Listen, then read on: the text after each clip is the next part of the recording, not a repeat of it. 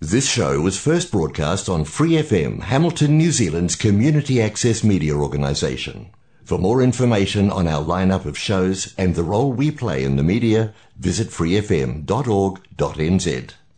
怀卡托华人之声，音质天成，悦动人生，伴我随行。怀卡托华人之声，音质天成，乐动人生，伴我随行。 You are listening to Waikato Chinese Voices. Follow our radio, share the world. 您正在收听的是 FM 八十九点零怀卡托华人之声广播电台节目，我们在新西兰为您播音。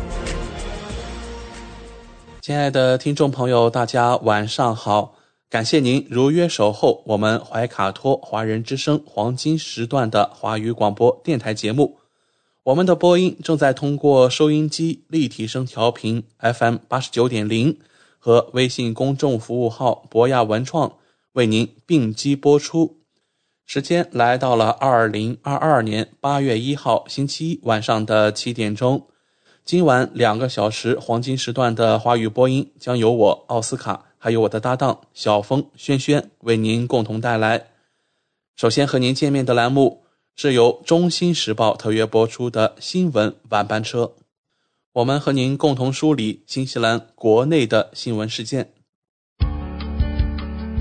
天涯不遥远，世界在耳边，声音通四海，资讯传万家。怀卡托华人之声新闻晚班车，聆听中国，感知世界。新西兰时间七点，现在我们进入由新西兰南北岛全国发行的《中新时报》带给大家的新闻晚班车。在接下来的十分钟里，小峰和奥斯卡与您一起回顾新西兰国内新闻。我们首先来看第一条消息。新西兰最新疫情动态发布，卫生部周一宣布，新西兰有五千三百一十二例新的新冠社区病例，有七百五十九人因病毒住院，比周日减少四十七人；有十六人在重症监护室或高度依赖病房，比周日多了四人。住院患者的平均年龄为六十五岁。住院的七天滚动平均值为七百九十九人，高于上周这个时候的七百六十八。死亡的二十八人中，五十多岁两人，六十多岁三人，七十多岁四人，八十多岁九人，九十岁以上十人。在这些人中，十二名女性，十六名男性。四人来自奥克兰地区，三人来自怀卡托。两人来自丰盛湾，两人来自湖区，一人来自泰拉维提，三人来自霍克斯湾，三人来自塔拉纳基，两人来自惠灵顿地区，两人来自纳尔逊马尔堡，四人来自坎特伯雷，一人来自南坎特伯雷，一人来自南部地区。另有二十八名感染该病毒的人死亡，已确认可归于。新冠的七天滚动平均死亡人数为十九人。周一的病例分布在以下地点：奥克兰五百一十一例，丰盛湾两百零六例，坎特伯雷七百零八例，首都和海岸四百三十九例，曼努考县五百二十三例，沃克斯湾一百四十二例，赫特河谷二百零四例，湖区一百一十五例，中部地区。二百零九例，纳尔逊马尔堡一百五十三例，北地一百三十二例，南坎特伯雷八十七例，南部地区三百九十五例，泰拉维提三十七例，塔拉纳基一百四十一例，怀卡托四百二十例，维拉拉帕四十四例，怀特马他七百二十四例，西海岸三十一例，旺格努伊二十八例。另有三个新的社区病例未知未知，病例的七天滚动平均值为六千九百九十例。在过去的二十四小时内，边境有二百六十九例新的新冠病例，进行了两千两百八十四次 PCR 检测，报告了八千七百八十次 RAT 检测结果。活跃的社区病例数为四万八千九百一十一例，他们在过去七天内被确认，但尚未归类为已康复。昨天周日，新西兰有四千两百三十八例新的新冠病例。下面来关注新西兰疫情相关报道。塔拉纳基至少有三分之一的人口现在感染了新冠病毒。相关数据显示。该地区有超过四万一千四百人感染了这种病毒。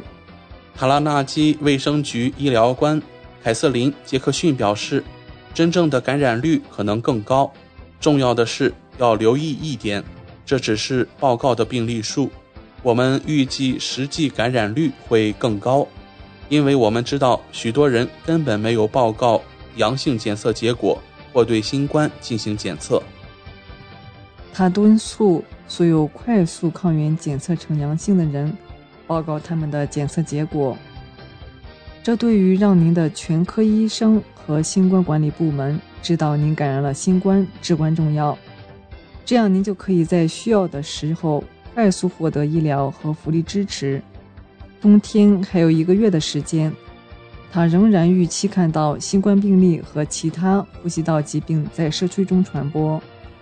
塔拉纳基卫生局医疗官杰克逊博士说：“对于患有严重新冠的高风险人群来说，报告他们的快速抗原检测结果尤为重要，因为他们可能有资格获得可以在家中服用的药物。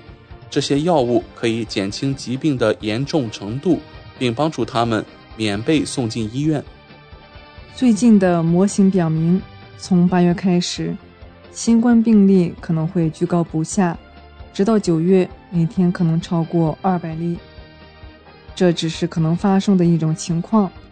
再次测试和报告新冠结果，有助于我们更好地了解我们的跟踪方式，以及接下来会发生什么。塔拉纳基卫生局医疗官杰克逊说：“新冠病例增加的部分原因是 BA.5 变体。”它比以前的变体更容易传播，冬季条件也使呼吸道疾病更容易传播。我们实施的保护措施越多，尤其是疫苗接种，还包括戴口罩、洗手、保持社交距离，以及如果你生病了，就不要上班和上学，我们就能减少呼吸道的传播疾病。杰克逊说。下面我们来关注经济新闻。新西兰总理杰辛达·阿德恩反驳了关于政府支出使通货膨胀恶化的批评。这次谈话是在政府周一向两百多万新西兰人发放三百五十纽币的生活补助费之后的第一笔之前进行的。在周日接受媒体采访时，阿登反驳了关于这笔款项会导致通货膨胀的说法。他说：“我们从财政部得到的意见是，它将减少对通货膨胀的任何潜在影响。这是一个有时间限制和目标的事实，并且具有针对性。”三月，政府宣布将降低燃料消费税，采取一系列措施解决生活成本危机。这一削减措施将持续到二零二三年一月底。阿德恩承认。削减燃油税这项政策的针对性不强，很难针对低收入司机，但为其必要性辩护。总理还讨论了今天即将到来的生活费用补贴。我们还知道的是，燃料成本会影响到生活成本的其他部分。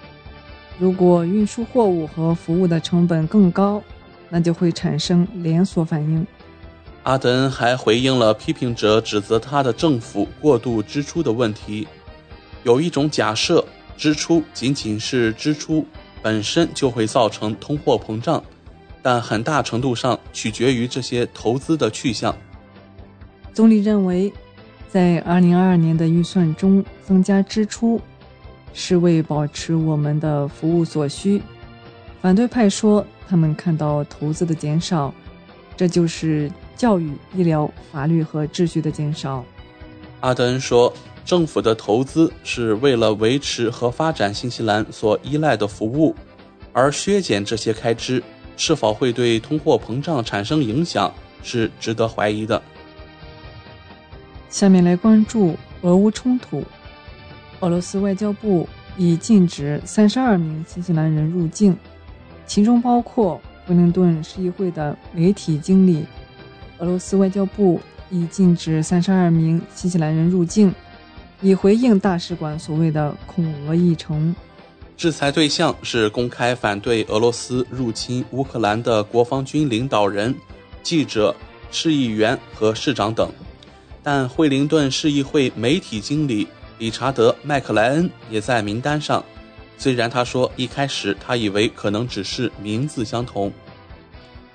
理查德·麦克莱恩告诉《晨报》，他可能是因为对当地媒体发表了半开玩笑的评论。而被称为俄罗斯的黑名单之一。此前，在卡罗里，为了纪念乌克兰总统泽连斯基，俄罗斯大使馆外的梅西纳路牌被改为泽连斯基。这位惠灵顿市议会媒体经理回忆说：“三月份，当地媒体问我们对此有何看法，我们对乌克兰人民表示了一些同情，并表示。”惠灵顿人可能会对正在发生的事情感到愤怒。目前，这份名单包括新西兰国防部长、军事秘书肖恩·俄内略和该国国防军的其他主要人物，以及奥克兰、基督城和尼尔森的市长。惠灵顿市长安迪·福斯特和一名地方议员也在名单上。理查德·麦克莱恩表示：“我一开始以为这只是个玩笑。”不过，我也真的不打算近期去俄罗斯，所以被加入黑名单也没有任何影响。今年四月，俄罗斯公布了一份较早的新西兰政客黑名单，其中就包括总理杰辛达·阿德恩。以上就是今天新闻晚班车的内容，接下来将进入每周一晚上由纽华特产特约播出的一档有关新西兰特产的推荐栏目《纽华好物》。更多精彩马上回来。中新时报 Asia Pacific Times，新西兰南北岛全国同步发行。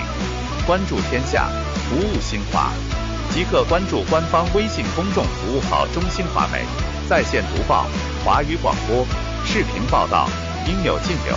您关心的时政新闻，您关注的生活爆料，您想知道的商业资讯，您想了解的社会百态。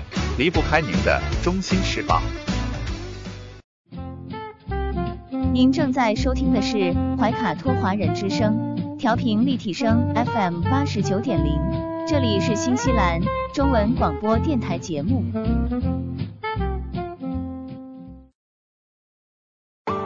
上有天堂美景，下有纽华精品，品澳新美味，享时尚生活。纽华特产，生态领先。欢迎进入纽华好物花园，让我们一起种草吧！选全球特产，还看纽华好物。各位怀卡托华人之声中文广播的听众朋友，主播奥斯卡问候大家晚上好，感谢您继续关注我们的节目。从二零二一年开始，怀卡托华人之声迎来了一位全新的品牌嘉宾。我们请出新西兰纽华特产的好物推荐官，和收音机前和正在线上收听节目的新老朋友们认识一下。大家好，这里是纽华好物，我是你们的种草师小牛，今后就由我来给大家种草啦。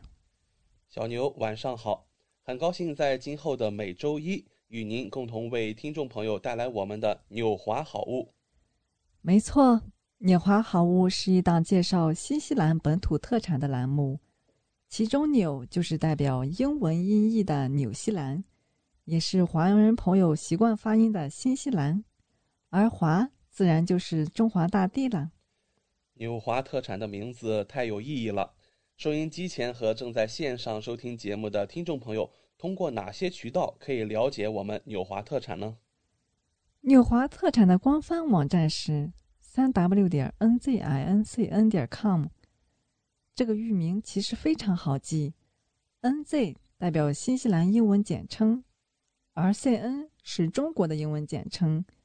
用 i n 连起来，n z i n c n，其实就是新西兰在中国的意思。嗯，没错。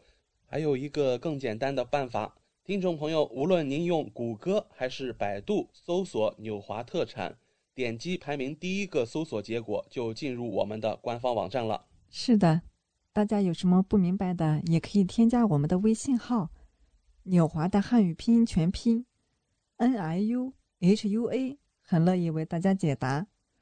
当然，大家还可以通过每周全国出版的《中信时报》醒目的位置。找到纽华特产最新最全的整版促销海报。嗯，线上购物的确是在疫情期间保证自己和他人健康的安全方式。小牛，我们消费者在纽华网上购物的时候，在支付环节也会更方便吗？嗯，是的，主持人这个问题，相信大家都很关心。数年以来，纽华特产与时俱进。在前期人民币、纽币银行转账的基础上，先后开发并上线银联支付、微信支付以及支付宝扫码支付。您可以方便的使用您喜欢的方式，通过人民币或者纽币进行支付，完全不产生任何手续费。有这样简单便捷的多项选择，真是太好了。下单以后，我们可以看到物流情况吗？没问题。纽华特产在用户后台植入了您的专属物流跟踪系统，保障海淘用户随时掌握国际快递清关的状况，真正让消费者做到全程监控。上周纽华好物通过推荐官小牛的介绍，相信听众朋友对于丁佳怡洗衣液、维多士一百五十亿益生菌冻干、维多士睡眠片冻干。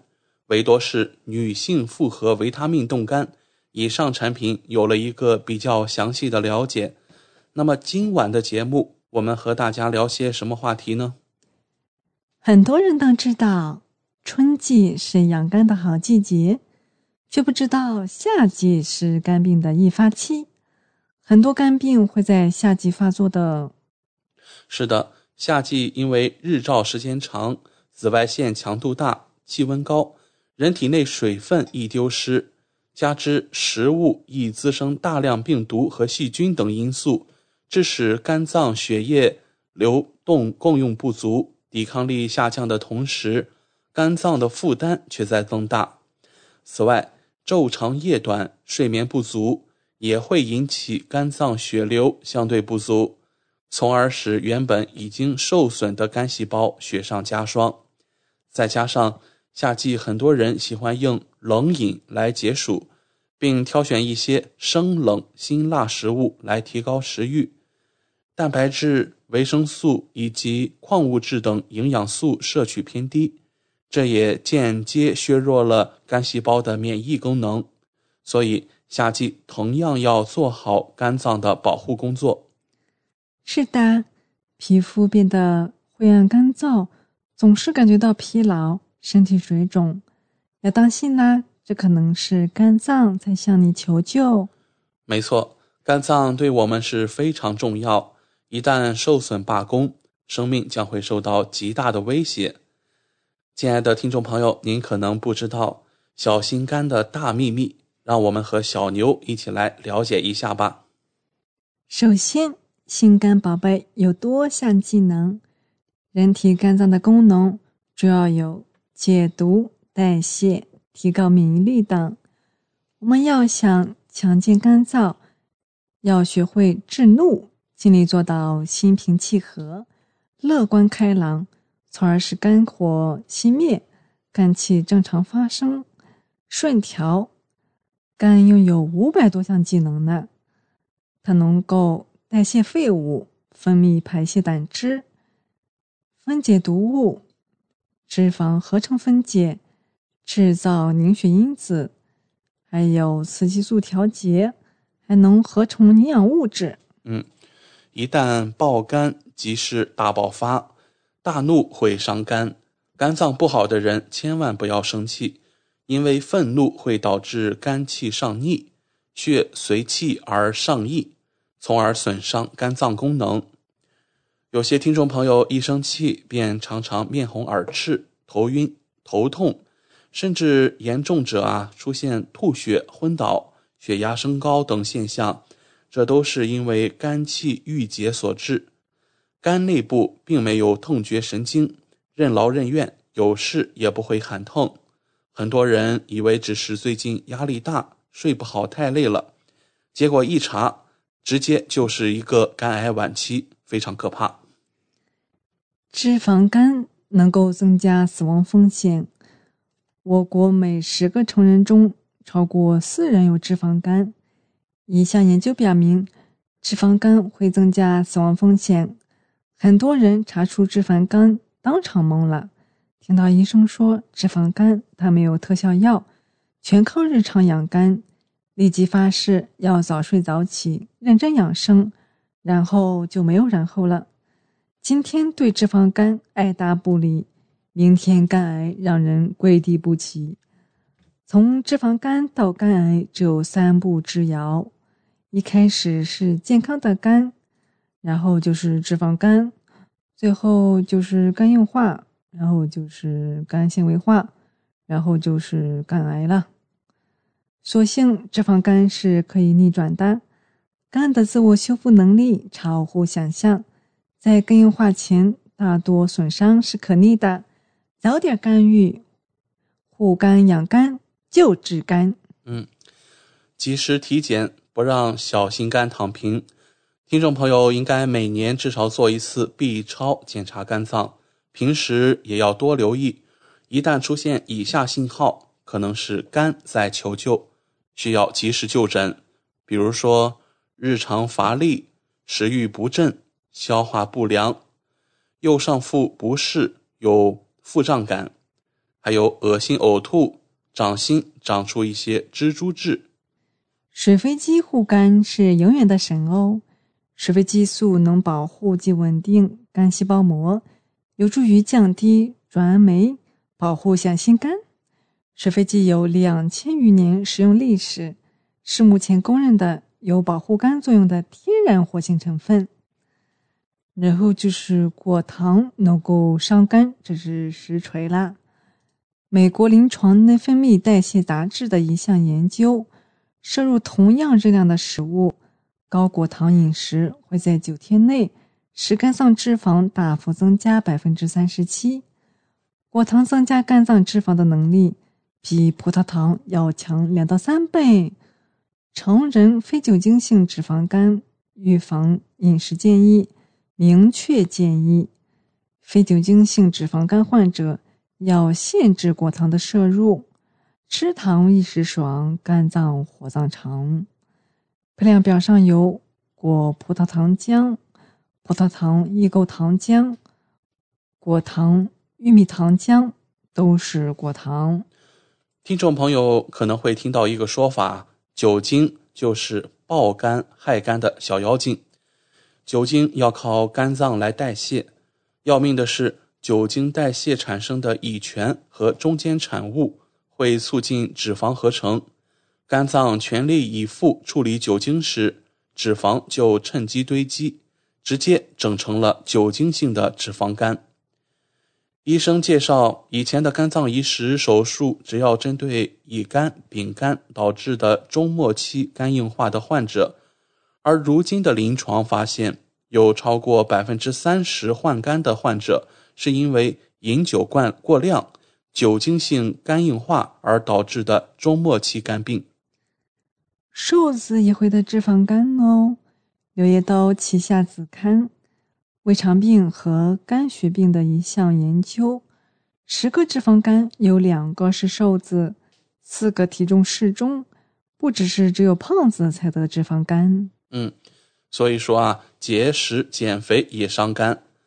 很多听众朋友万万没有想到，减肥居然也能减出脂肪肝。过度节食容易缺乏蛋白质、维生素 B 族、维生素 C 等帮助肝脏代谢脂肪的主力军，脂肪更容易堆积在肝脏里，直接爆仓。还有吃素也能吃到伤肝，全素食的人，鱼、肉、海鲜和蛋奶都不能吃，容易缺乏优质蛋白，导致肝脏代谢异常。时间一长，脂肪堆积成营养失调型脂肪肝。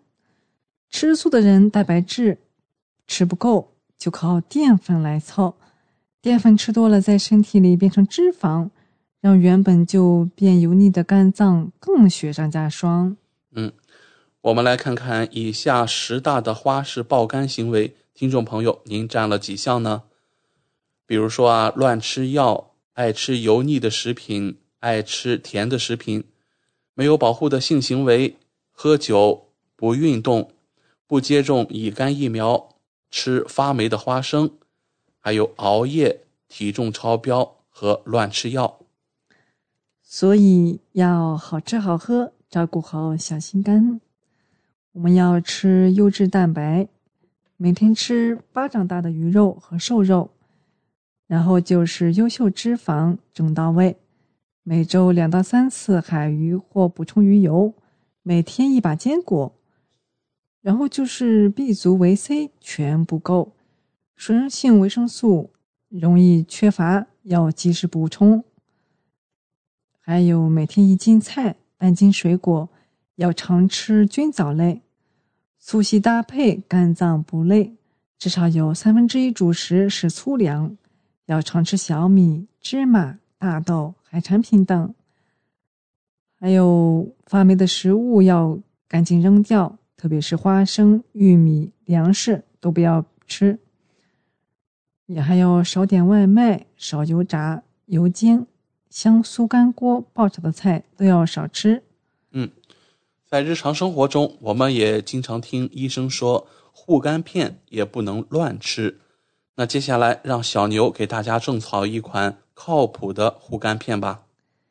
纽华的纽乐护肝片是高强效配方，每日一粒肝脏清洁剂，每粒胶囊提供相当于五万六千毫克的。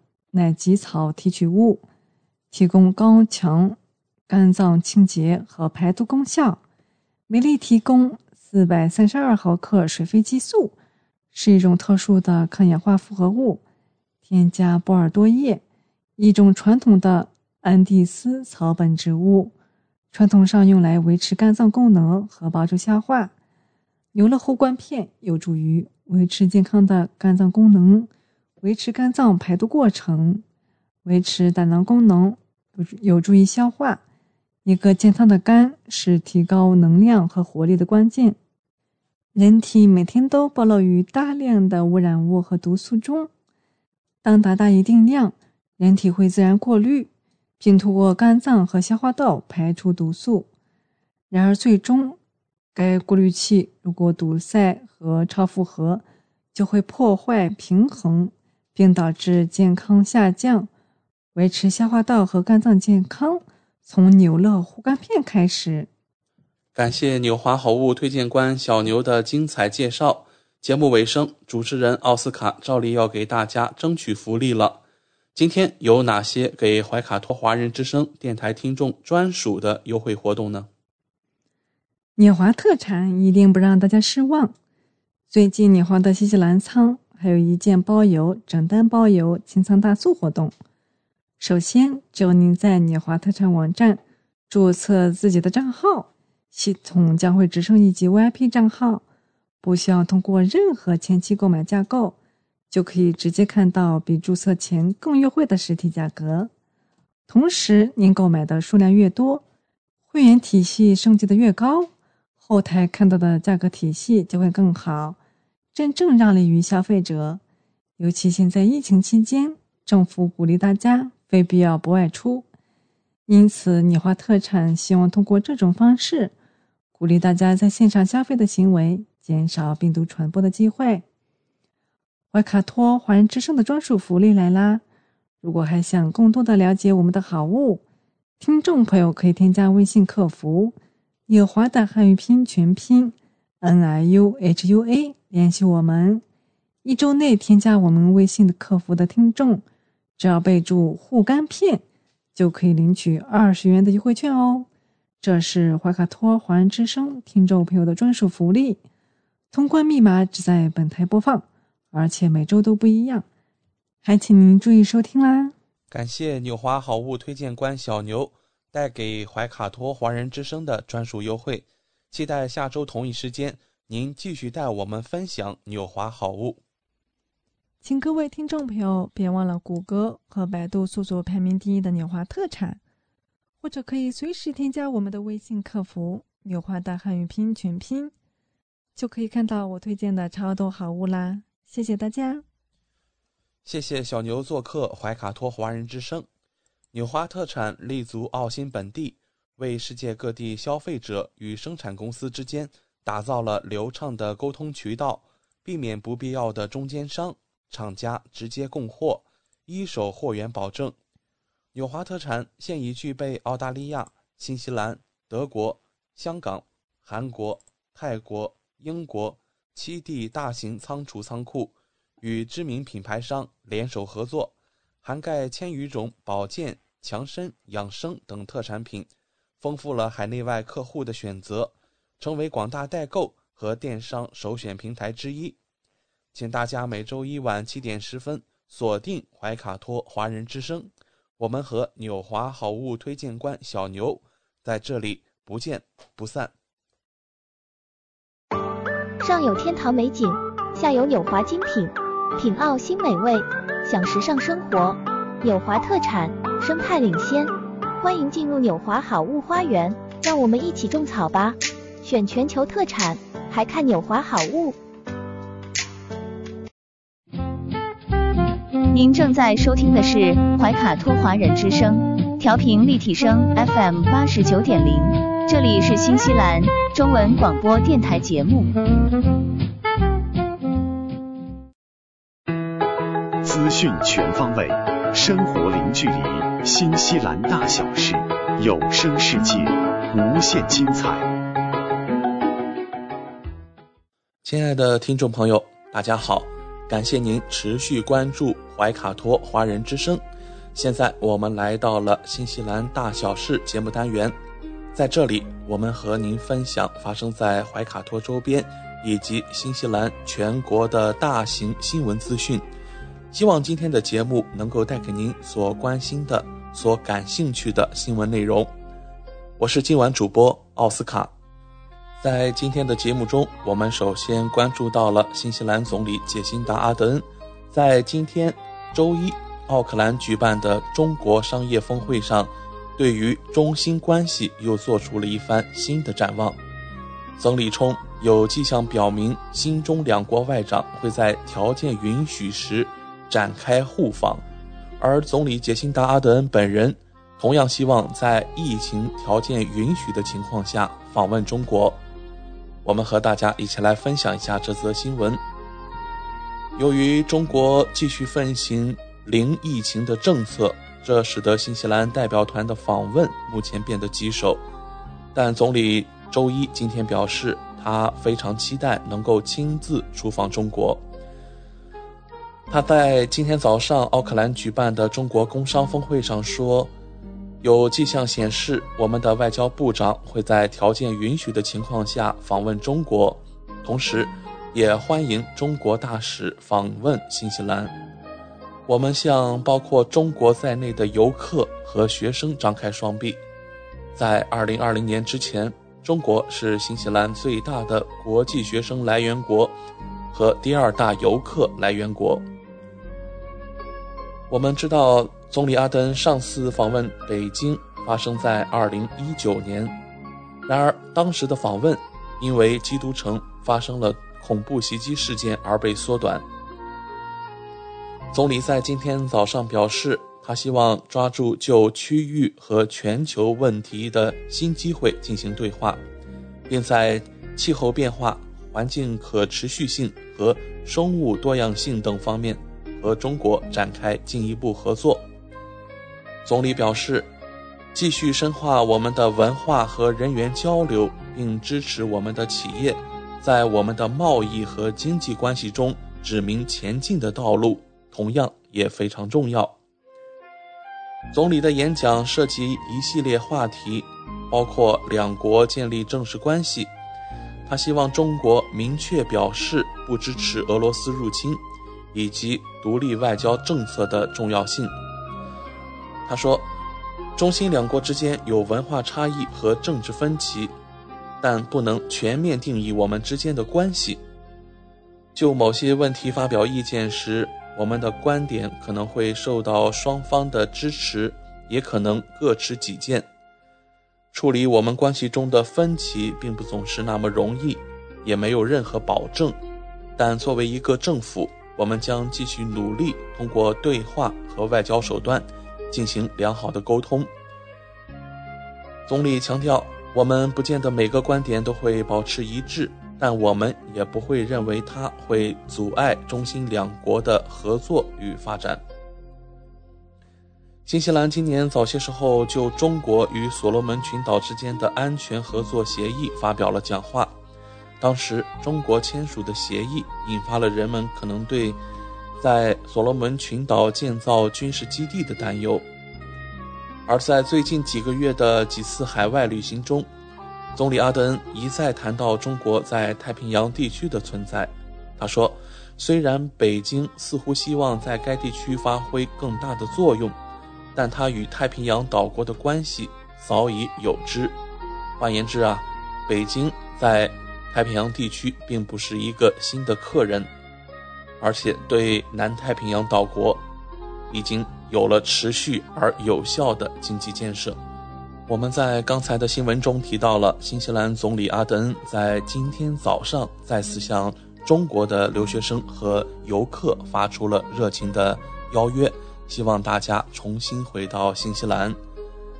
与此同时啊，我们看到有不少专家也表示说，即便通畅无阻的边境对于国际学生来说也没有那么大的吸引力了，越来越多的人对前往新西兰持谨慎态度。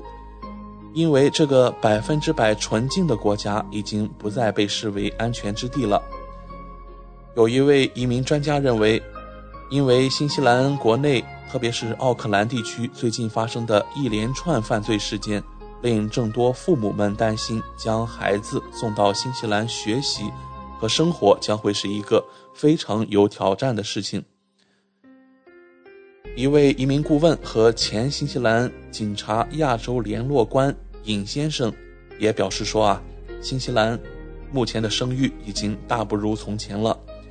虽然仍然可以看到国际学生，特别是来自中国和印度的国际学生，对来新西兰仍抱有兴趣，但他们的父母却非常担心孩子的安全。”这位移民顾问和前新西兰警察亚洲联络官说：“啊，五年前我会认为是的，这是一个安全的国家，不用担心您的孩子。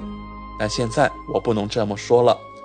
我们看到太多的新闻报道，现在这里没那么安全了。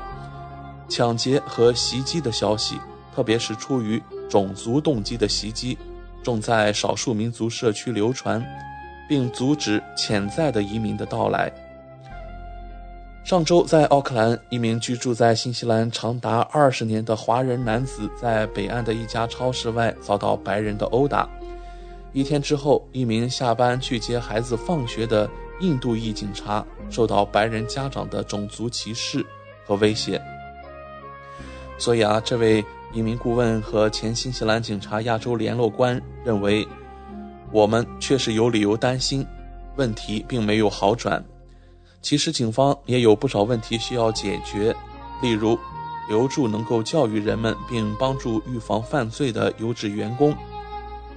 而他也一直在和几个离开警察局的人交谈，问对方：“你后悔离开吗？”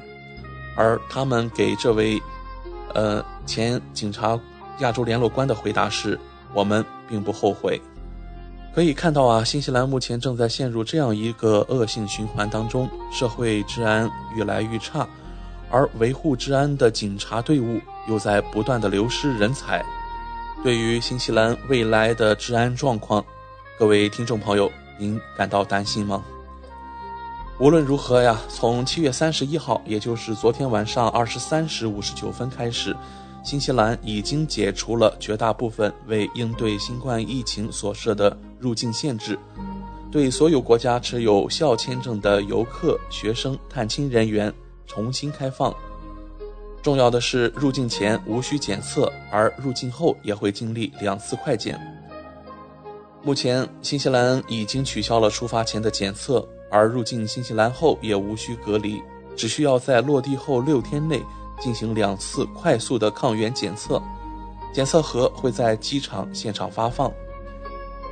入境前，首先需要检查您是否具有入境新西兰的资格，比如说啊，学生签证持有人、工作假期签证持有人、工签持有人、访客签证持有人。还有持有 NZETA 的免签证旅行者，以及满足旅行的关键目的的原因并获得签证作为边境限制例外的人，还包括过境签证持有人、新西兰公民、新西兰永久居民和居民签证持有人、新西兰公民和居民的伴侣或受抚养子女，并且您持有基于这种关系的签证，以及。澳大利亚公民或永久居民签证持有人。其次啊，您需要符合签呃疫苗的接种要求，而且需要提供疫苗的接种证明，证明您已接种一剂或更多的新冠疫苗。这个证明上需要包括您的名字、您接种的一种或多种疫苗的名称、管理疫苗的机构名称、您接种疫苗的地方名称。每次接种的日期或完成主要疫苗接种过程过程的日期。任何乘飞机去新西兰的人都必须填写一份新西兰旅客申报表，并获得新西兰旅客通行证。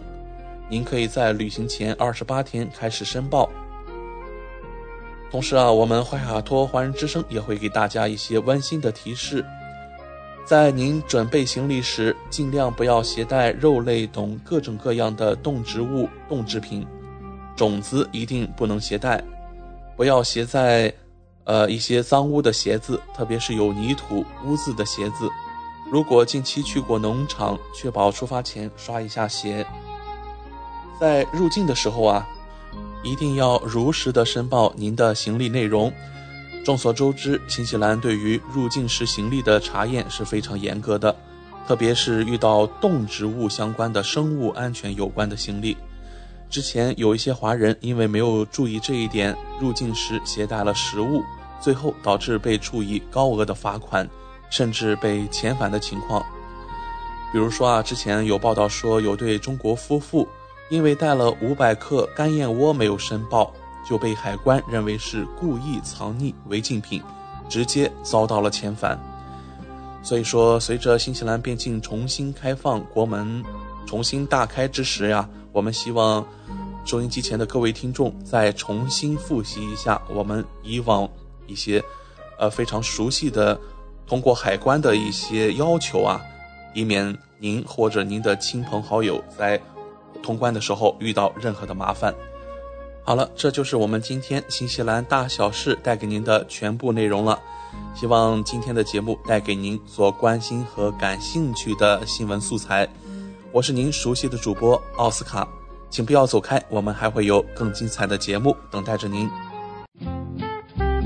您正在收听的是怀卡托华人之声，调频立体声 FM 八十九点零，这里是新西兰中文广播电台节目。光影随行，戏如人生。怀卡托华人之声中文广播带给您精彩经典的影视剧和纪录片分享，让我们与您展开一段胶片之旅，共同陶醉于光影世界。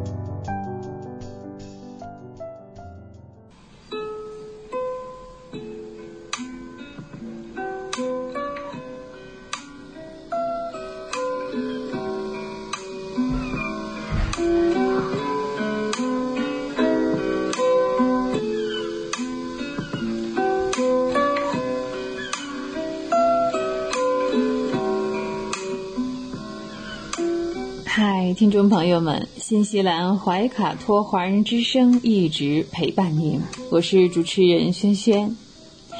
光影随行，戏如人生，分享精彩的影视作品，无论是电影、电视剧，还是优秀的纪录片，都会陆陆续续的来装点您的生活。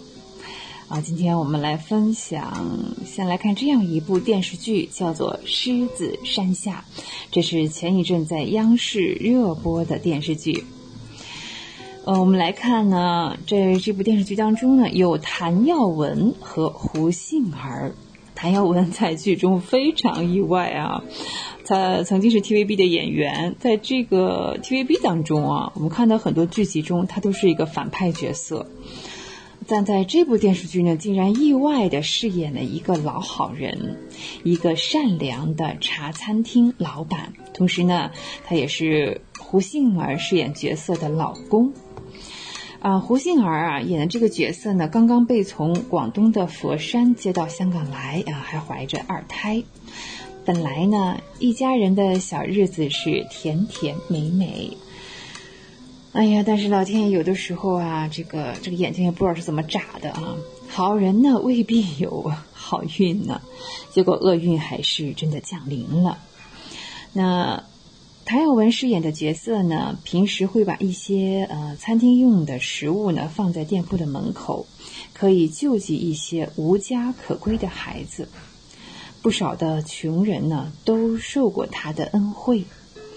这样一个好人啊，嗯，竟然有一天呢，死在一伙被自己接济过的小毛孩子手中。那一天呢，他刚从金铺买了首饰回来。打算送给自己心爱的老婆，结果呢就被一群坏小孩给围上了。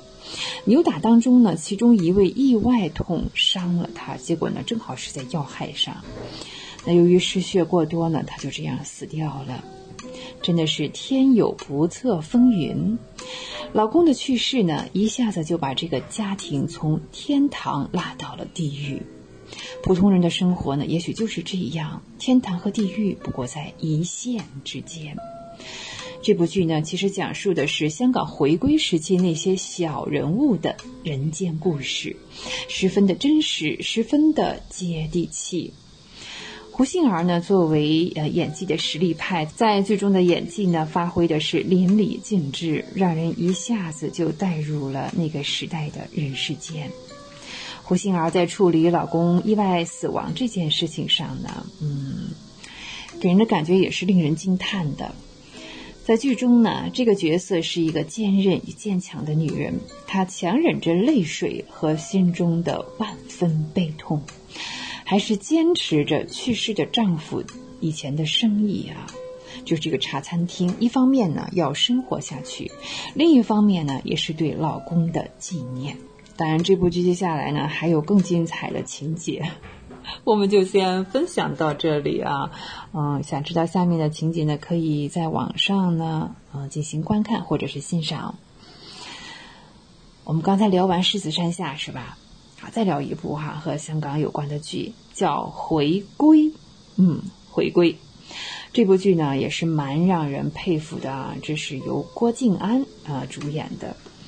他也是非常的真实，和《狮子山下》有的一拼的呢，也是呃普通黎民百姓的人间烟火。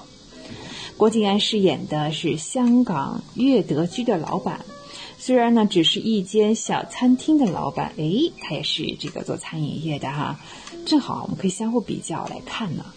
但是呢，对员工呢真的是有情有义，就像对待自己的家人是一样的。那餐厅的老员工嘛，对这位老板也是尊敬有加。呃，现在呢，悦德居集团呢是马志图，哎，这是这位老板呢，为了尽快呢，嗯，解决掉这个郭晋安的悦德居，用尽了不少的手段啊，甚至呢还找这个找上人来啊，到上面来挑事啊，打人呐，污蔑这个餐厅啊，等等。一时间呢，香港悦德居面临着被法庭这个查封的这种境地啊，眼看就要关门大吉了。由于这个马志图的陷害呢，冲动之下呢，嗯，其中有一位员工叫志哥啊，他去找这个马志图评理啊，啊，是想收拾收拾他，教训他一顿啊。结果呢，马志图非常的鬼啊，他在车里就安装了摄像头，刚好清清楚楚的就把这一幕都拍了下来哈。这不是成了呈堂证供了吗？如果他去报警，那么志哥因为打人就得去坐牢。对于马志图来说，这是一个嗯耍花枪的好机会，是吧？让一个人去坐牢，其实对他也没有什么好处。他是一个唯利是图的人啊，什么事情都是可以做生意的哈。嗯，他心中早就打好了这个算盘啊。他既然有了这个把柄之后呢，就以此来要挟祖哥啊，就是郭靖安啊饰演的这一位。因为他知道啊，祖哥是为人非常的重情义，他绝对不会让自己啊相伴多年的这个呃员工也好，伙计也好去坐牢。呃，更何况呢，对方出手打人呢，也是为了自己的老板哈。果然，在马志图的要挟之下呢，祖哥为了保住自己的员工啊，决定放弃岳德居的招牌。但是啊，马志图啊，真的得寸进尺哦。他不但要祖哥放弃这个岳德居，而且是说呢，以后都不能再做餐饮这个行业。这是要把祖哥彻底踢出这个这一行了。这是人家赚钱的这个维生的这个本事呀。所谓断人衣食如杀人父母，这真是够狠的啊。不过呢，祖哥为了保住自己的这个伙计哈，嗯，看来也没有多大选择了。嗯，一方面他是接受了对方苛刻的条件，他真的放弃了岳德居的招牌，还把餐厅给关门了。啊，香港岳德居和岳德居集团的对抗当中呢。应该说，在所有的情节上都是呃蛮合理的，冲突呢也都是没有特别夸张的啊，也是讲述了一个小餐厅在大的餐饮集团的欺压下艰难求生存的故事。那《回归》这部电视剧呢，从名字上来看，我们能猜得到，哎，也是香港电视广播有限公司为庆祝香港主权回归二十五周年。啊，制作的是一部时装剧也是有纪念意义的哈。由林志、张世昌编审，我们刚才提到的像郭晋安、陈伟、何广沛、陈晓华、吴伟豪、周家洛等领衔主演。在拍摄这部剧当中呢，也正是在疫情当中。在二零二二年，就是今年的二月二十四号啊，港媒报道呢，受疫情影响，TVB 所有的剧组都全部停工了，其中呢也包括《回归》这部剧。到了八月十七日哈，我们看到郭晋安等各位演员在中国香港出席了花车巡游的宣传活动。那《回归》这部剧呢，将在下个星期啊。啊，应该是现在还在更新当中哦。嗯，进入了结局这个周，我们要说刚才说那部《狮子山下》是已经刚刚播完哈。嗯，回归这部剧呢，嗯，虽然它没有什么撒狗血呀，也没有什么爆炸呀，嗯，或者男女情仇什么的啊。嗯，它的主轴还是以郭晋安、陈伟这一家人的出发点讲述。这个家庭的悲欢离合非常的真实啊，也非常的有真情。这部剧真的是非常浓缩的，这是良心剧哈，只有十五集哦。那所有的情节都非常的明快，呃，转变呢也是有上有下。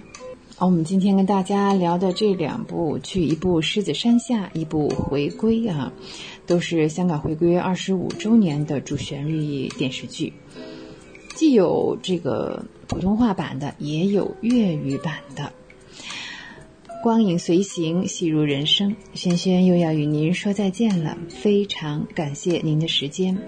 怀卡托华人之声与您常相伴，下期再会啦，再见。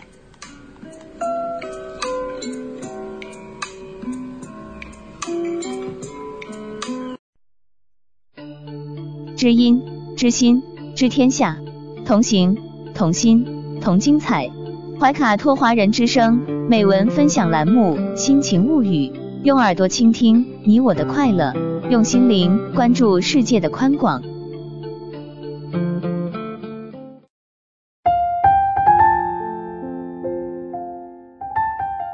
人民日报微信的读者朋友们，大家晚上好，这里是人民日报夜读，今天跟您分享的文章是。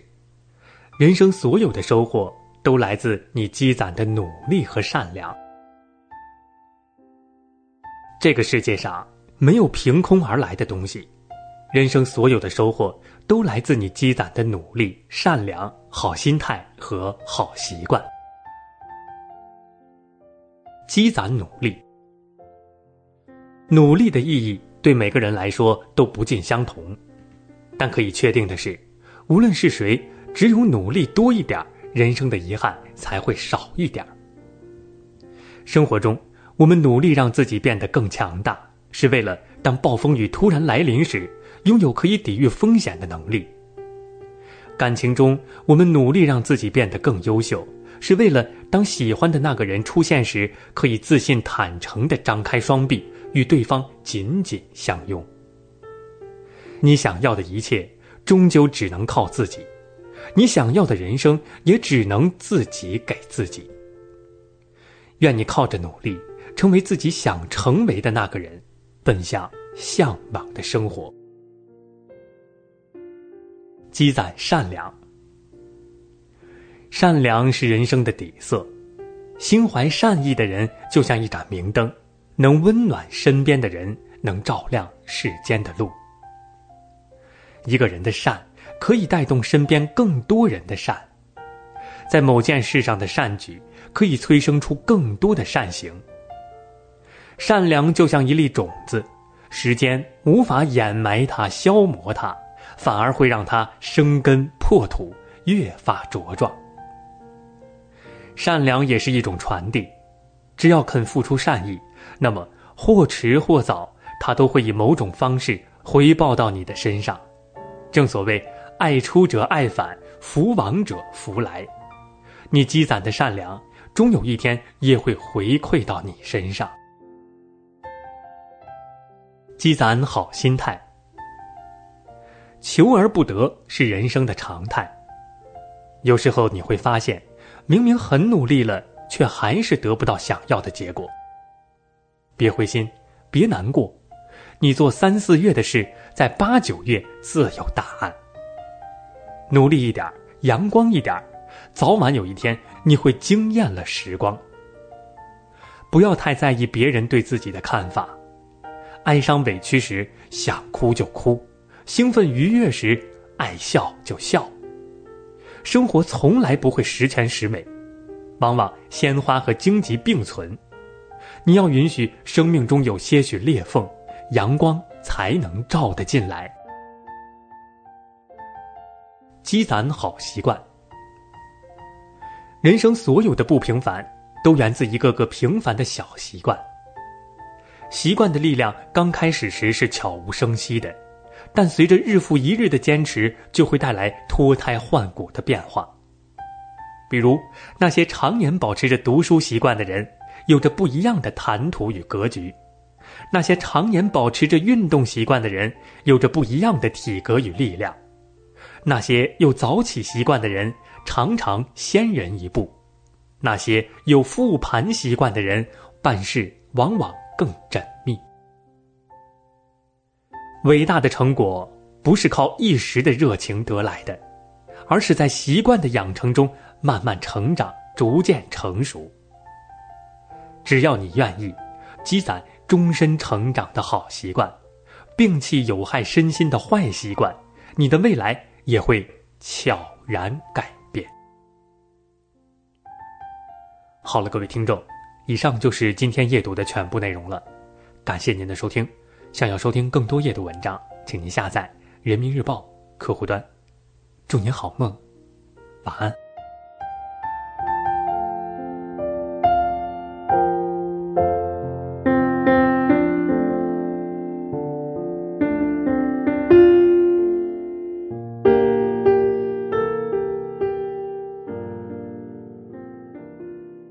怀卡托华人之声，音质天成。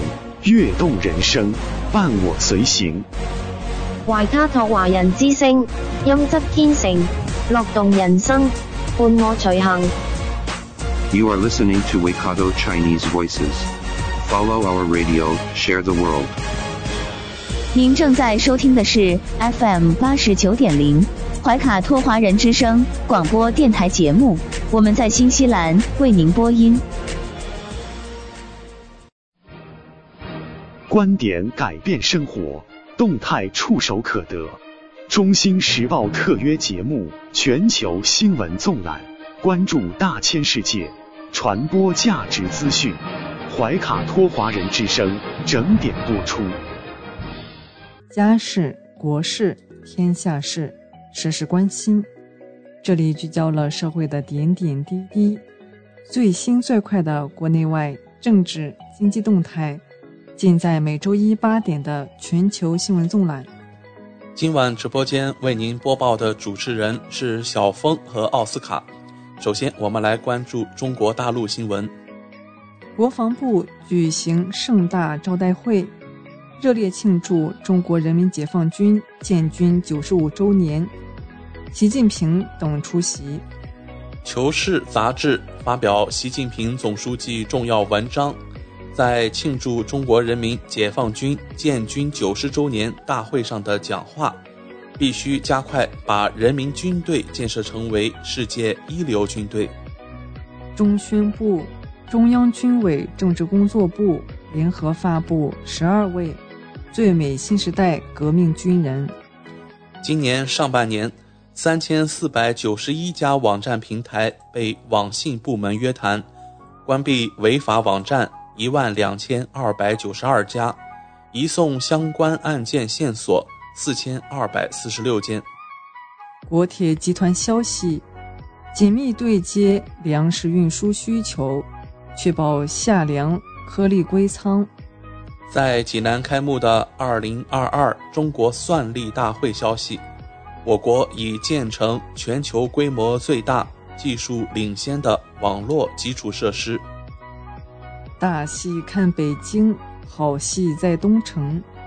东城区打造一年四季不落幕的戏剧嘉年华。第三届上海五五购物节七月三十一日晚启动。广州国家版本馆开馆，总设计藏量两千五百万册。西安国家版本馆开馆，述中华文化，讲丝路故事。山西孟母文化园办电音节引质疑，孟母脚下蹦迪不合适。云南已在建高速项目隧道发生突泥涌水，已致三人遇难，一人失联。南昌新建区实施购房补贴，三孩家庭和医护人员享受五百元每平方米。带来一组经济新闻。国家统计局消息，七月份制造业采购经理指数为百分之四十九，比上月下降一点二个百分点。受短期因素影响，企业生产经营活动放缓。一年期最高百分之三点五，多家银行上调美元存款利率。猪肉价格连续上涨。四个月新增相关企业超三千五百家。鸿星尔克在向福建省残疾人福利基金会捐赠一个亿。带来一组疫情新闻：国家卫健委七月三十一日通报，三十日三十一省市新增确诊病例一百一十六例，其中境外输入四十二例，本土病例七十四例，包括广西三十二例。甘肃三十一例，四川五例，上海三例，福建一例，河南一例，广东一例。新增本土无症状感染者三百六十例，其中广西一百四十三例，甘肃一百零三例，山东五十三例。北京海淀发现一例核酸阳性，乘高铁返京，新增一高风险区。北京健康宝可查外省市核酸检测记录。八月二日至四日，上海相关区域将开展三天两检，全员核酸筛查。法治方面，新反垄断法正式施行，二手车不再限迁，动物恶及侮辱跟踪等行为均属于家庭暴力。八月一日起。以上这些新规将影响人们生活。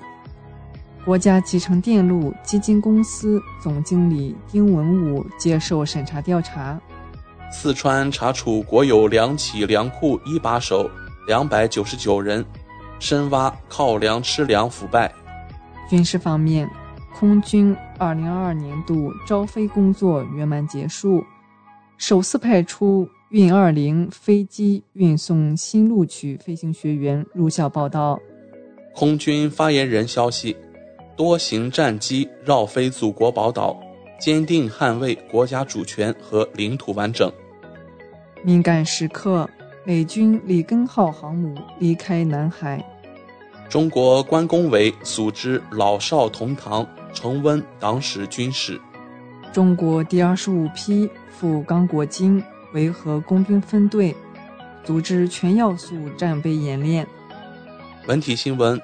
中国国家版本馆开馆暨展览开幕式在北京举行，王沪宁出席并讲话。成都一初三学生被北大录取，全国唯一一位初三学生上北大。沈腾、海清，百花奖得票为零，评委独家回应，说明我们不拉票配票。知名演员胡军。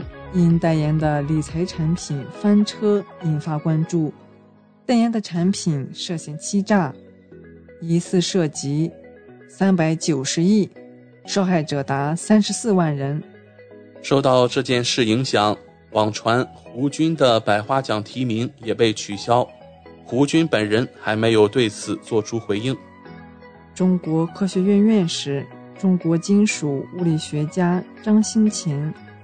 因病医治无效，于七月二十九日在北京逝世，享年一百零一岁。我国今年已痛失二十三位院士。能听的《千里江山图》来了，北宋宫廷画师王希孟创作的绢本设色山水画《千里江山》在上海举行世界首演。上半年，八家婚恋平台。存在低俗色情信息被约谈。第三十三届国际友好运动会，中国男子四乘一百米接力三十九秒七四夺冠。港澳台方面，港澳新闻，截至七月三十一日零时，香港新增四千六百三十一例确诊病例，连续十一天超过四千例。香港特别行政区政府政务司司长陈国基表示，培育香港青年成为爱国爱港新一代。台湾新闻：七月三十一日，台湾新增两万八百二十四例本土确诊病例，新增三十四例死亡病例。全国台湾研究会秘书长杨优燕署名文章。九二共识是台海和平的基础。国际方面，吉尔吉斯斯坦总统扎帕罗夫会见王毅，表示将继续在涉及中方核心利益的一切问题上，坚定不移同中方站在一起。中国驻阿富汗大使馆将于八月一日恢复办理签证。世界银行批准一项融资计划。帮助应对西非三国粮食危机。联合国称准备对叶连诺夫卡乌克兰战俘营地遭袭展开调查，俄乌互指系对方攻击。截至北京时间二零二二年七月三十一日二十时二十一分，美国约翰斯霍普金斯大学统计数据显示，全球累计确诊五亿七千六百八十七万。四千四百七十三例，其中死亡六百三十九万九千六百一十一十四例。美国累计确诊新冠肺炎病例九千一百三十万九千一百五十九例，累计死亡病例一百零二万九千九百二十五例。拜登新冠检测再次呈阳性，将重新进行隔离。拜登发视频报平安，将居家办公。佩洛西八月一日到访新加坡。一搭载佩洛西的飞机被全球近十万网友围观，随后失去踪迹。美国肯塔基州洪灾，已致二十五人死亡，数万名用户断电，救援行动持续。美国超级百万彩票日前开出头奖，奖金额高达十三点三七亿美元，为美国历史上第三大金额彩票头奖。美国希望之城研究团队近日宣布，一名六十六岁的艾滋病患者被治愈。有望成为继柏林病人、伦敦病人和纽约病人之后第四位经干细胞移植实现艾滋病长期缓解的病例。普京现身，俄海军节阅兵，乘艇检阅军舰。俄外交部发言人扎哈罗娃表示，佩洛西亚洲行是危险的军事政治冒险主义行为。俄罗斯天然气工业股份公司。三十日说，由于邻国拉脱维亚违反天然气供应相关条约，俄气已停止向该国供气。德国卫生部长劳特巴赫表示，正在商讨秋季防疫措施，呼吁民众接种第四针新冠疫苗。能源供应紧张，德国柏林近二百处建筑夜景照明将于四周内关闭。斯里兰卡总统表示，斯政府与国际货币基金组织的谈判因抗议活动被延迟。缅甸国家管理委员会决定再次延长国家紧急状态六个月。伊朗洪灾已致至少八十人遇难，三十人失踪，未来几日仍有强降雨。以上就是今天全球新闻纵览带给您的全部内容。主播小峰和奥斯卡，感谢您的收听。中新时报 Asia Pacific Times，新西兰南北岛全国同步发行。关注天下，服务新华，即刻关注官方微信公众服务号“中新华媒”，在线读报、华语广播、视频报道，应有尽有。您关心的时政新闻，您关注的生活爆料，您想知道的商业资讯。您想了解的社会百态，离不开您的《中心时报》。分享读书的快乐，重温经典的感动。怀卡托华人之声今天读书，甄选全球文坛精品，和您一起读好书，好读书，共品文化大餐。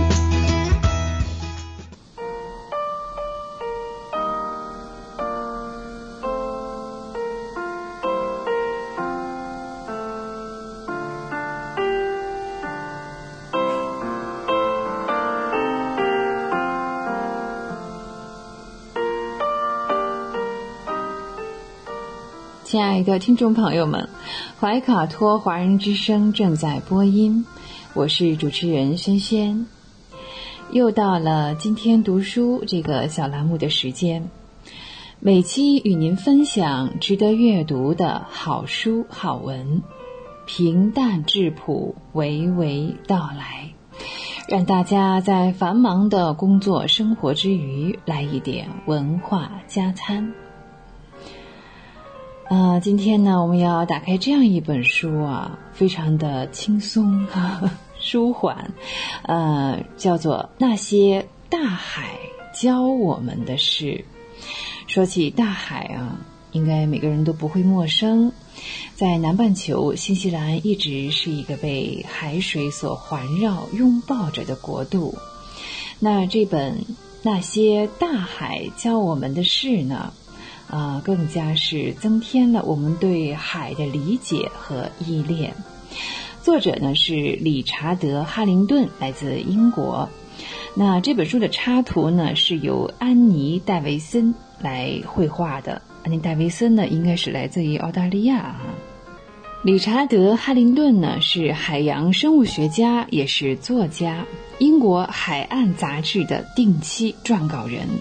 也曾经为 BBC 的《蓝色星球》和《蓝色星球英国》等纪录片提供咨询。他曾在海洋保护协会工作，目前呢是蜜蜂发展基金会的沟通和筹款负责人。他喜欢在大海的潮汐之间探索生命。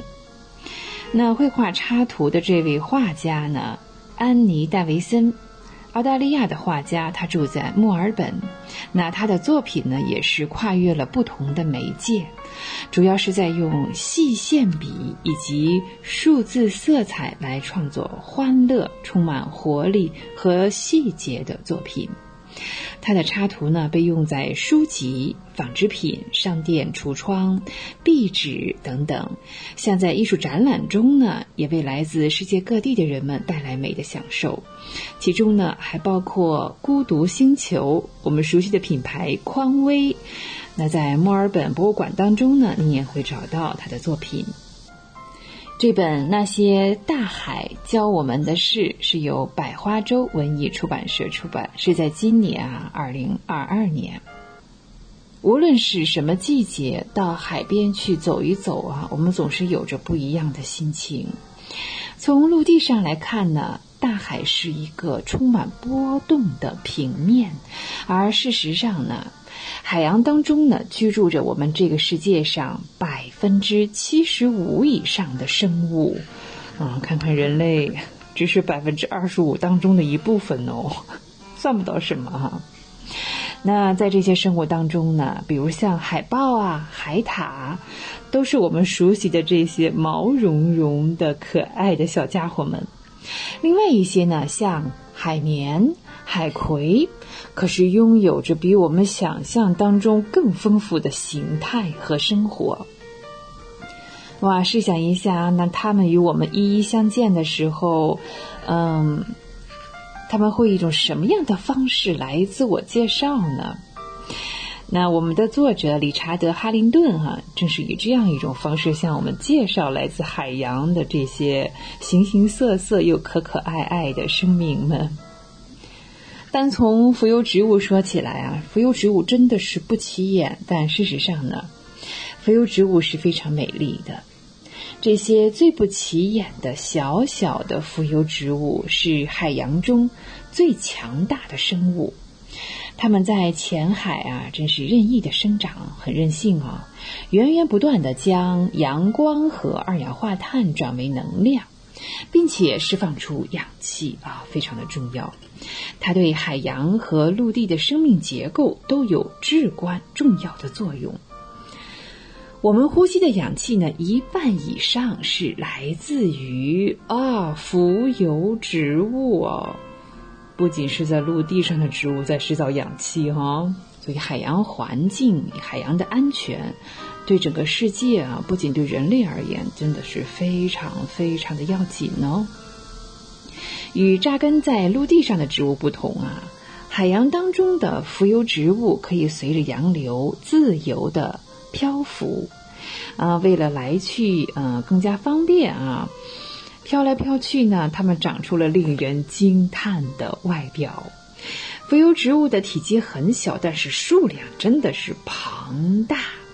那经常把海水染上像红色呀、绿色等等瑰丽的色彩，还有一些呢叫夜光藻。哎，对，这些呢会在春夏之夜的海湾发光，形成壮观的美丽景象。啊，聊完浮游植物当中呢，我们看啊，这当中呢还居住着很多丰富的海洋生物，像鱼啊、虾、蟹。海螺一开始呢都是小小的浮游生物啊，很难想象哈，它们长大之后变成了各种各样的、各种形状、各种颜色的啊。海洋中呢还有一些像蠕虫啊、甲壳类的，还有软体动物，终其一生啊都生活在这个漂浮的世界当中。然而这些呢，嗯。居民啊，大部分都是很小的。他们这些个头啊，哎呀，在体型庞大的像跟龟呀，或者是翻车鱼啊相比来说呢，他们是以这些浮游生物为食的。比如像像水母啊，地球上最大的动物巨鲸和鲸鲨，都是喜欢张着大嘴巴啊，一边张着嘴巴一边溜达哈，一边游一边吞下一大口营养丰富的浮游生物啊，就是一边走一边喝汤哦。嗯，说起来，我们生活当中经常接触一样东西——海绵啊。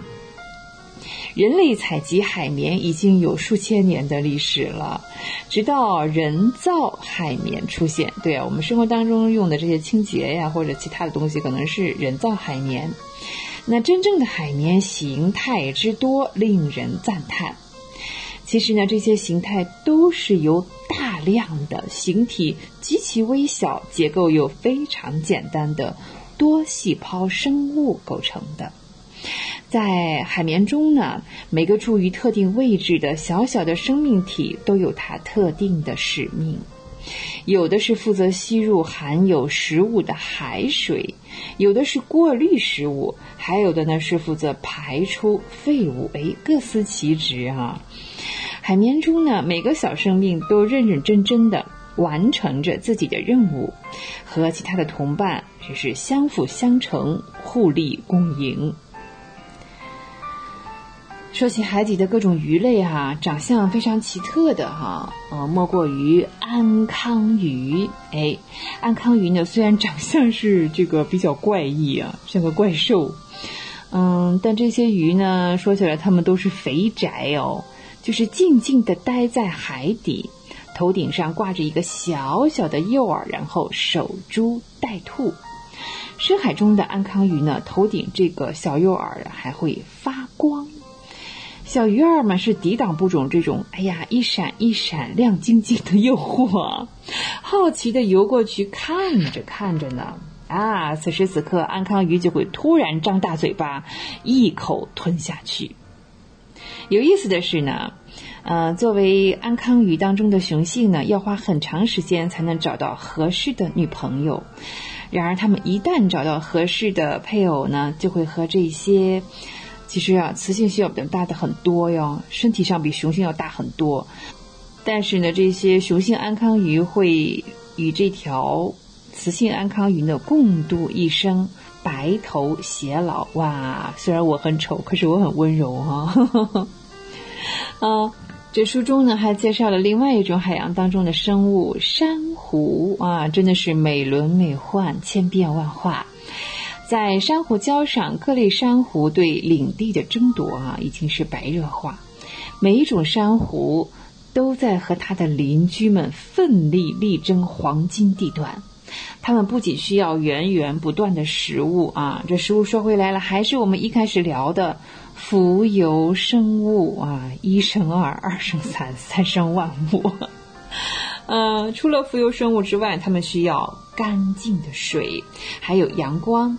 珊瑚通过生长在呃珊瑚礁周围的藻类来获得营养，然后呢茁壮成长。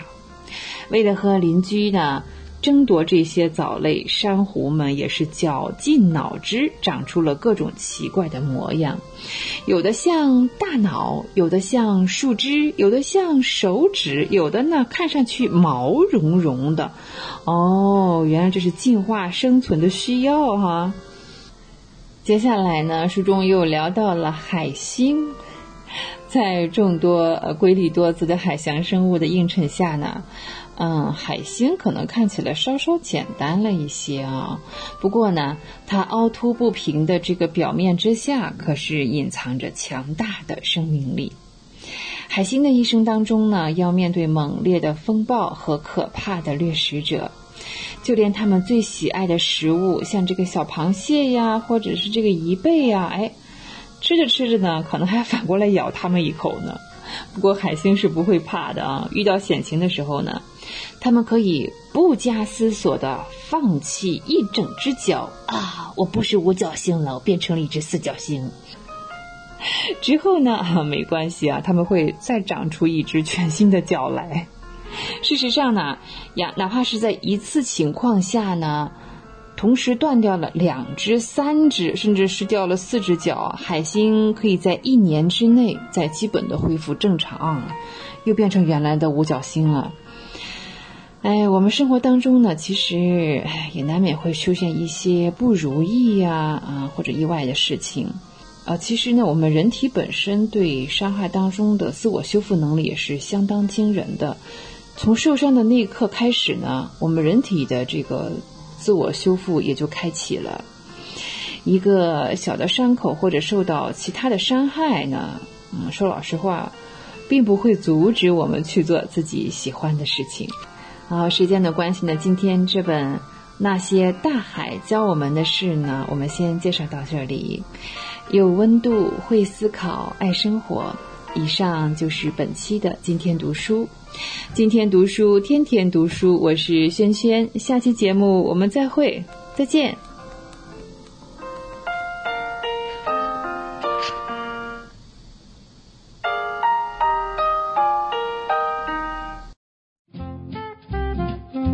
在收听的是怀卡托华人之声，调频立体声 FM 八十九点零，这里是新西兰中文广播电台节目。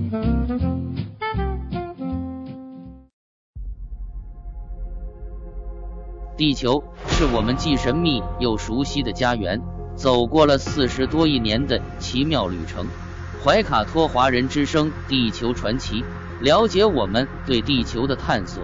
文明的兴衰简史，环境与人类的关系，科技的发展进步，开启一段各方角色在地球舞台演绎的故事。亲爱的听众朋友，大家好！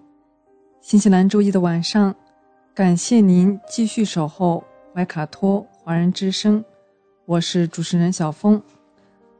本期节目，我们将要和听众朋友们一起来分享以下几个主要纪念日，他们分别是八月一日今天的中国人民解放军建军节，八月四日的日本筷子节，本周四同一天的中国习俗七夕节，以及八月七日本周末的二十四节气之一立秋。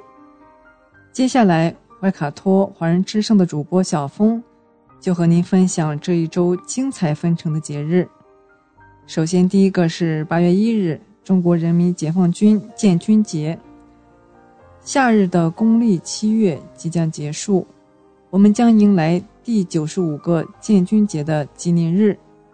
八一建军节是中国人民解放军建军纪念日，定为每年的八月一日，由中国人民。革命军事委员会设立，为纪念中国工农红军成立的节日。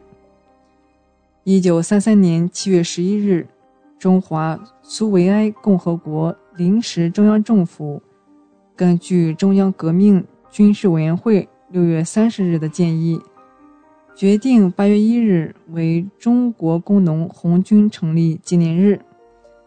一九四九年六月十五日。中国人民革命军事委员会发布命令，以“八一”两字作为中国人民解放军军旗和军徽的主要标志。中华人民共和国成立后，将此纪念日改称为中国人民解放军建军节。中国人民解放军军旗是中华人民共和国武装力量的标志，是中国人民解放军荣誉的象征。图案为红底色，大五角星，代表中国共产党“八一”两字，代表南昌起义打响第一枪。中国人民解放军，也就是我们所说的陆军、海军、空军军徽，均以“八一”军徽为主题，表示海军、空军是中国人民解放军的一部分，是在陆军的基础上。发展壮大起来的海军军徽为藏蓝色底，象征广州的海洋，衬以银灰色铁锚，代表舰艇。空军军徽为天蓝色底，象征无垠的蓝天，衬以金黄色飞鹰两翼，代表飞机。中国人民解放军军歌歌名为。中国人民解放军进行曲，原为八路军进行曲，由张松如作词，郑律成作曲，创作于一九三九年。一九八八年七月二十五日，被中共中央军事委员会确定为中国人民解放军军歌。陆海空三军干部下服均用棉平布制作，以服装颜色大檐帽帽灰图式区分为军种。陆军干部下服有两个上挖带，裤子为西装裤，设有后枪带。海空军干部下服有四个袜带。海军干部是有上白下蓝和全蓝服两种。海军战士下服为上白下蓝和全蓝水兵服，用料均为棉平布。空军战士的下服与空军干部下服基本相同。中国的军礼是德式和俄式军礼的混合体。敬礼时，右手迅速敏捷，从胸前抬起，右臂与肩同高，前臂、手掌。成一条直线，五指并拢，掌心稍向外翻约三十度。戴帽时，右手中指贴于帽檐外两公分处。不戴帽敬礼时，中指微贴太阳穴。持枪敬礼时，右手持枪，左手握拳，平举于胸。在人民眼里，他们是最可爱的一群人。身前迎击战火，身后却守卫着一方和平。在他们眼里，我们或许不必强大，因为有他们坚毅的力量守护。哪里有灾难，哪里就有他们的身影。他们抵抗得了所有的狂风暴雨，夜以继日的艰苦训练，披星戴月的守卫疆土。这些都让一个个平凡的身躯。汇聚成犯我中华者虽远必诛的中国自信。今天是中国人民解放军建军九十五周年，在八一建军节来临之际，怀卡托华人之声向所有可爱的人致以节日的问候。下一个是八月四日，日本筷子节。筷子节是日本福井县小滨市一年一度的节日。小滨市日语日语发音为同美前总统奥巴马读音相同，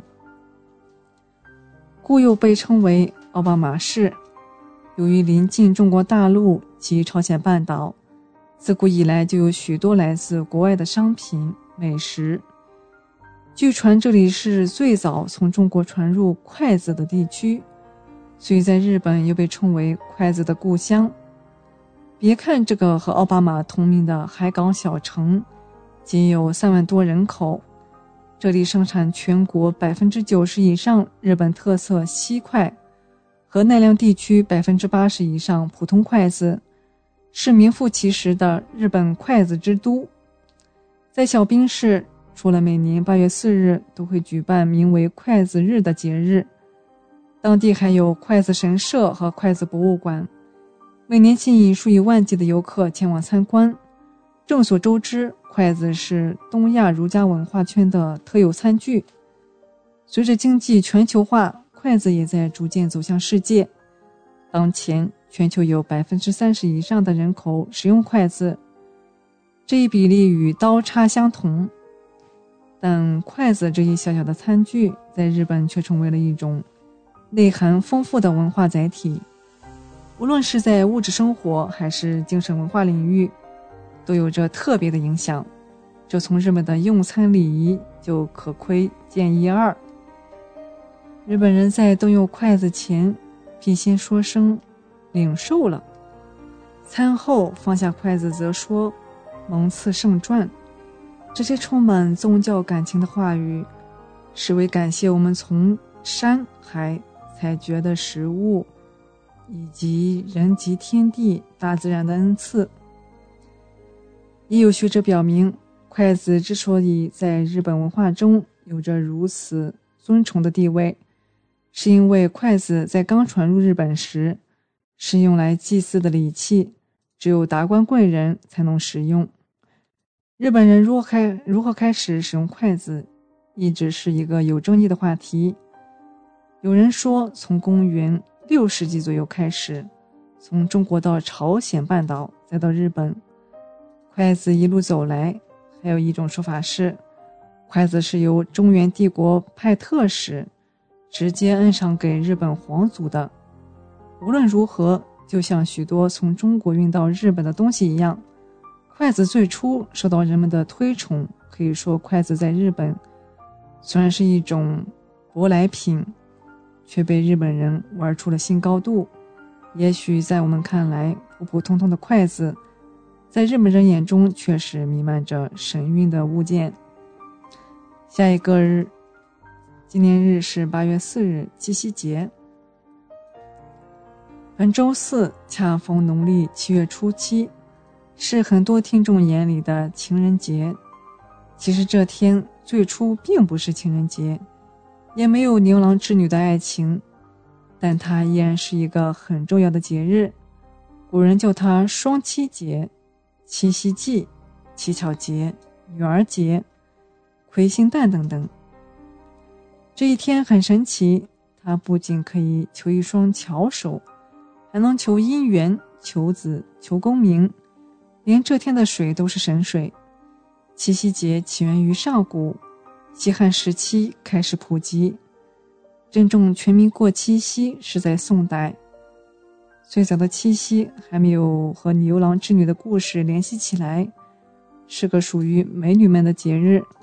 那时候的七月初七是乞巧节，是凡间女子们向神仙七姐求智巧的节日。古代人讲究女子无才便是德。不要求她们读书写字，却看重女工与女红。女孩子们天天大门不出，二门不迈，在家里刺绣制衣，或者做些小物件。如果哪家的女子绣工好，样子新，就会被认为是家教好，到了婆家，也已能得到更多的尊重。在这样的背景下，女孩们都希望自己有双巧手。传说天上有个叫七姐的仙女，心灵手巧，能织出天上绚烂的云彩和美丽的彩虹。七姐的生日正是农历的七月初七，因此女孩子们就在这天，在院子里摆上新鲜水果和精美的点心，虔诚拜祭，希望七姐能赐给自己智慧和巧手。大概是因为古代女士白天不能随意活动，所以乞巧的仪式都在晚上进行，所以这天又被称为七夕。后来七夕又被赋予了牛郎织女的凄美爱情故事，使它慢慢成了一个有关爱情的节日。七夕节除了乞巧、玩小游戏之外，古人还会做这三件大事：一是拜魁星。魁星是北斗七星中的第一颗星，所以又称魁首。相传七月初七正是魁星的生日。魁星是主管读书人文章、考试运气的神仙。那些想在读书功名上有所建树的人，大多会在七夕这天祭拜魁星，祈求他保佑自己考运亨通。可以一举夺魁，大魁天下。二是除七夕水，古人会在七月初七的早上天刚亮时，去往井边或是泉边、河边取水储藏。这种水被叫做神仙水、天孙水。据说七夕之水久储不变，可治疗烫伤、去除痤疮等。三是众生求子。人们会取来绿豆、红豆、小麦等谷物，把它们加清水浸于碗中，等发芽后，用红蓝线扎成一束，这叫众生，也叫生花盆、五生盆，目的是求子。相传有些地方家中有新婚夫妇的，老人都会在七夕这天悄悄众生，以求早生贵子。天丁进口。传说也有多年未育者在终生之后竟然有了孩子。七夕情人节来临之际，咱们听众朋友也不妨向伴侣表白一番，或者一起散个步、吃顿饭、喝个小酒、聊聊天。愿天下有情人终成眷属，使情生铸造，切莫错过姻缘。下一个是八月七日立秋。如果按照阳历来说，立秋的时间会在每年的八月七日至九日这三天。按照农历来说，立秋的时间可能在阴历六月份或七月份。经过推算得知，今年立秋的时间是阳历的八月七日，即阴历七月初十。谚语曰：“早立秋冷飕飕，晚立秋热死牛。”按照老祖宗的说法，若是农历六月份立秋，则是早秋；若是在农历七月立秋，便是晚秋。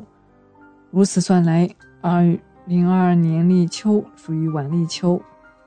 也就是说，今年立秋之后，高温还将持续一段时间。俗话说：“公秋把扇丢，母秋热死牛。”老祖宗将秋分为公母。所谓公秋，是指立秋之日，恰好是农历日的单数。而母秋就是立秋之日，恰好是农历日的双数。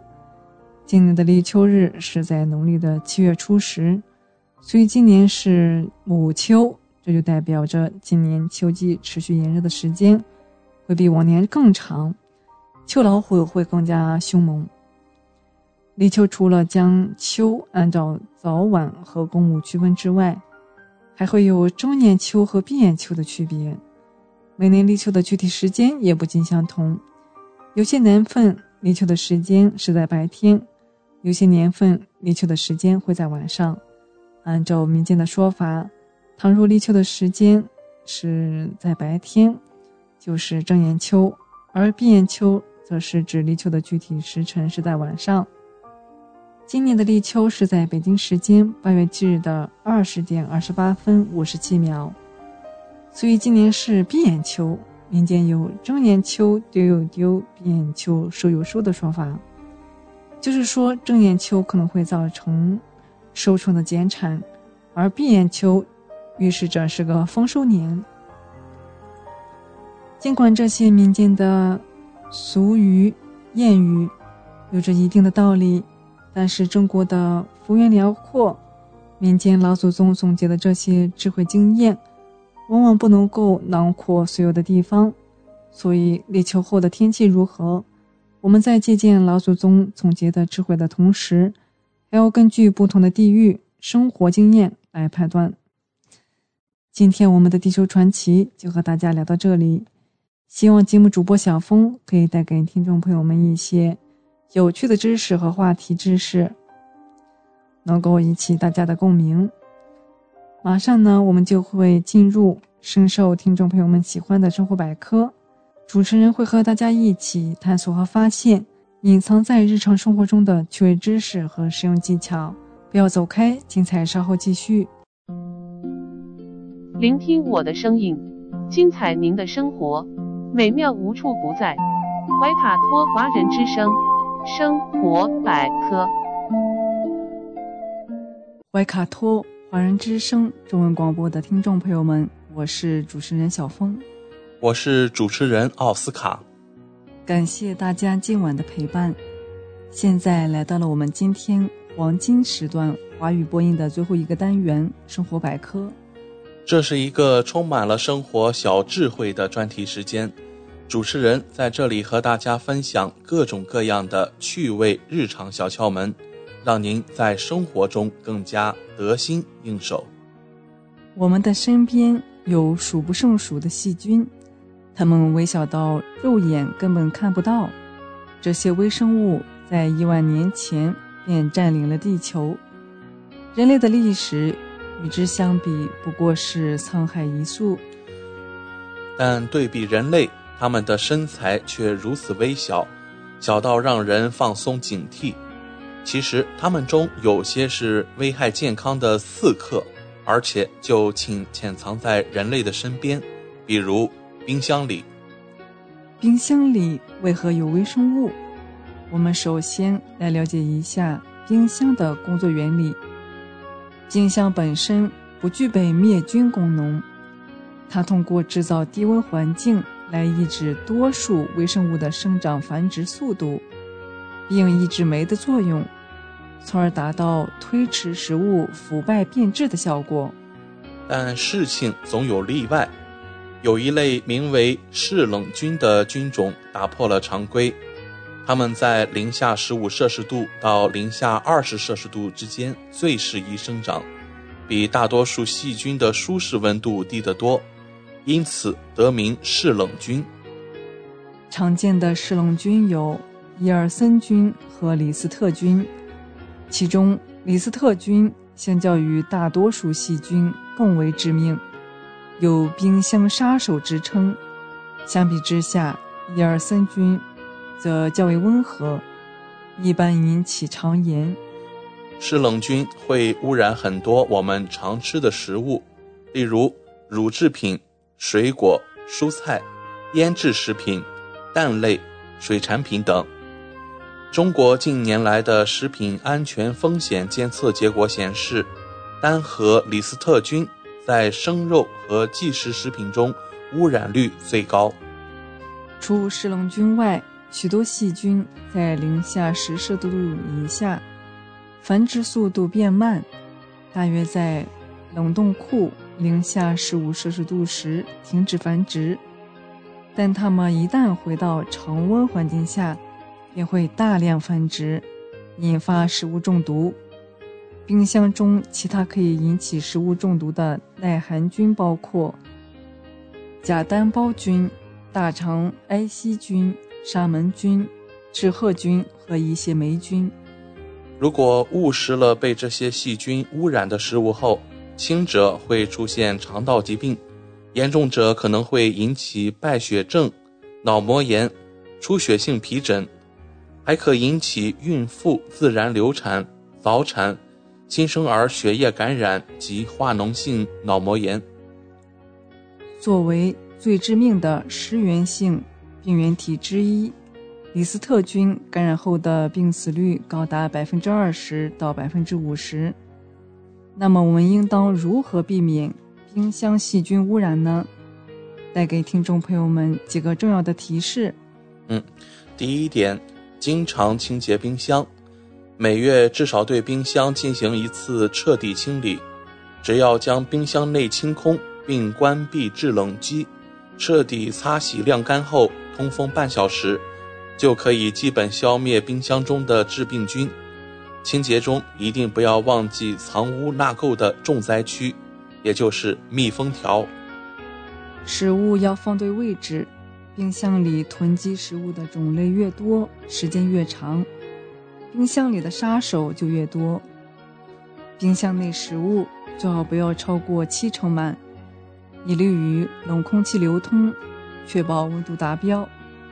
牛奶最好购买一次性食用量，不要再次储存。橙汁等饮料开封后盖严再冷藏，一般不要超过四十八小时。嗯，还有啊，记得生熟分开，避免交叉感染。熟的放在上面，生的放在下面。饭菜、熟食等从冰箱取出后，需充分加热后再食用。剩菜剩饭放进冰箱前，一定要进行密封。电冰箱有这么多讲究，饭店里也有很多注意事项。比如你在餐厅里品尝三文鱼，颜色鲜艳，光滑肥嫩。为了品尝它的最佳口感，很多听众朋友选择生吃刺身。但是，来自世界卫生组织早就建议。将食物做熟是消灭微生物的最好方法之一。换句话说，不要生食。一名加拿大男子吃了三文鱼寿司后，不到一个小时就被送进了急诊室。医生在他的胃壁上发现了两厘米长的寄生虫。那么生吃三文鱼会感染寄生虫吗？在庞大的鲑鱼家族里，我们吃的三文鱼一般是这两大类：孙属的大西洋鲑，以及马哈鱼属的太平洋龟。无论哪种，它们都生活在海洋里，都过着或野生或被圈养的生活。二零二零年，全球养殖鲑鱼的总供量超过二百六十万吨，按照人均体重一百三十斤估算，这个重量是整个成都市人口体重加起来的两倍。野生鲑鱼的总捕获量大概是它的五分之一。除此之外，海洋中还有从养殖场里逃往大海的鲑鱼黑户，没法计入两边的数据。但我们在餐馆吃到的刺身，大概率都不是野生的。几乎所有的野生大西洋鲑鱼都属于濒危物种，禁止捕捞。野生太平洋鲑鱼，以美国境内的商业捕捞为例，百分之七十五都感染了异尖线虫，不能生吃。这种异尖线虫是海洋鱼类感染的最常见的寄生虫之一。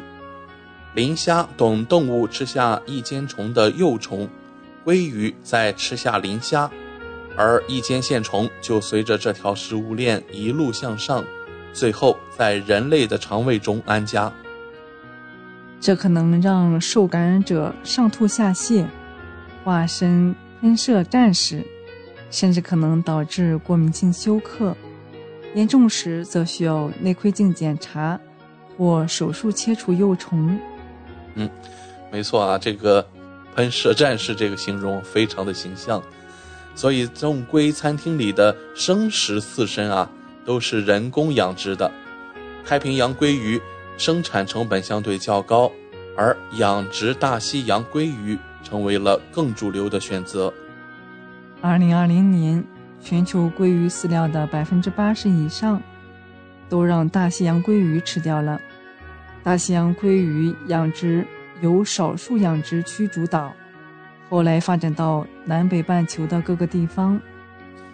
这里的水温在六摄氏度到十六摄氏度之间，盐度和大洋类似，有遮蔽的海岸线和最佳的生物条件。在自然环境的基础上，水产养殖能够控制一系列因素，包括孵化温度。养殖密度、收获大小、喂养方式等，简单来说，就是海里的世界太复杂，人类选择给鱼造出一个更单纯的环境。养殖生产周期持续约三年，第一年的生产在受控的淡水环境中进行，然后鲑鱼被运送到海水网箱。一旦养殖的鲑鱼达到可收获的大小，它们就会被运送到加工厂，准备出售。这样养殖的鲑鱼不会食用磷虾或虾，异尖线虫无法沿着食物链一路爬到人类身上。按照欧盟的观点，胚胎养殖、特殊饲料喂养以及在安全环境中生长的鱼类，感染寄生虫的风险要低得多。但是它们天生是灰白色。